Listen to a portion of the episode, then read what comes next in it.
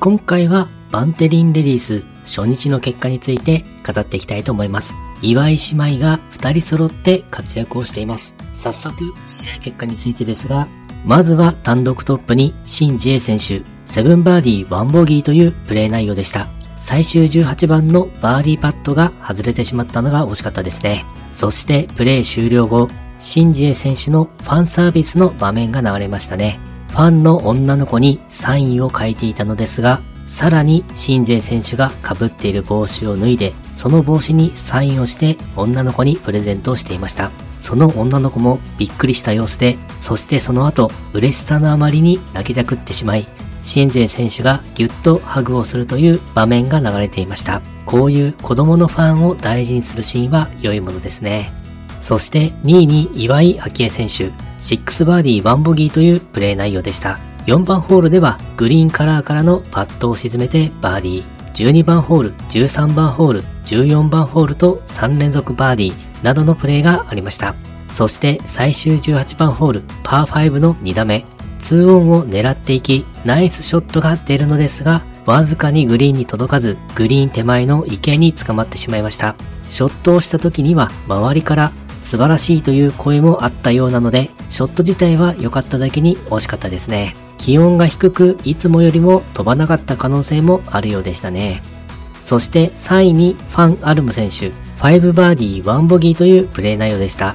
前半はバーディーを量産していたのですが、後半は少し停滞してしまいましたね。同じく3位に安田優香選手、5バーディー1ボギーというプレー内容でした。久々に上位での活躍となっています。このまま残り2日間もスコアを伸ばして優勝争いをしていってほしいです。同じく3位に菅沼奈々選手、4バーディーノーボギーというプレー内容でした。菅沼奈々選手は最終日に向けて調子を上げていく選手なので、初日に高スコアが出ると優勝の可能性も高まりますね。そして6位に高橋沙也加選手。今回個人的に注目している選手です。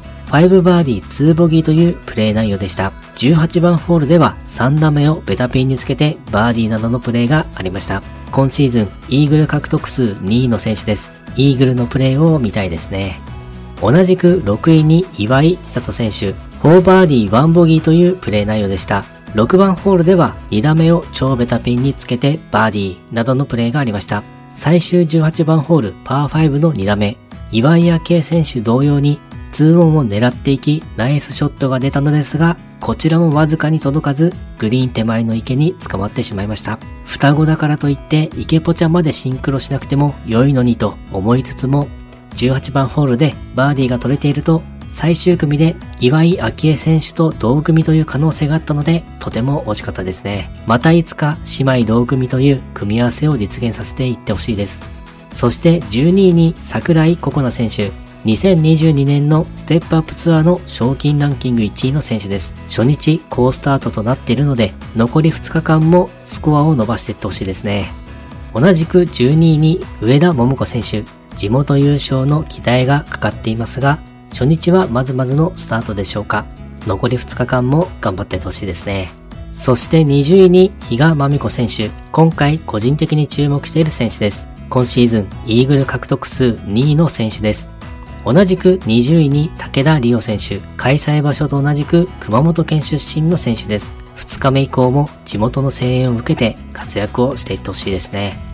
同じく20位に山下美優選手、4番ホールでロングパットを沈めてバーディーなどのプレーがありました。先週優勝しているので勢いがありそうです。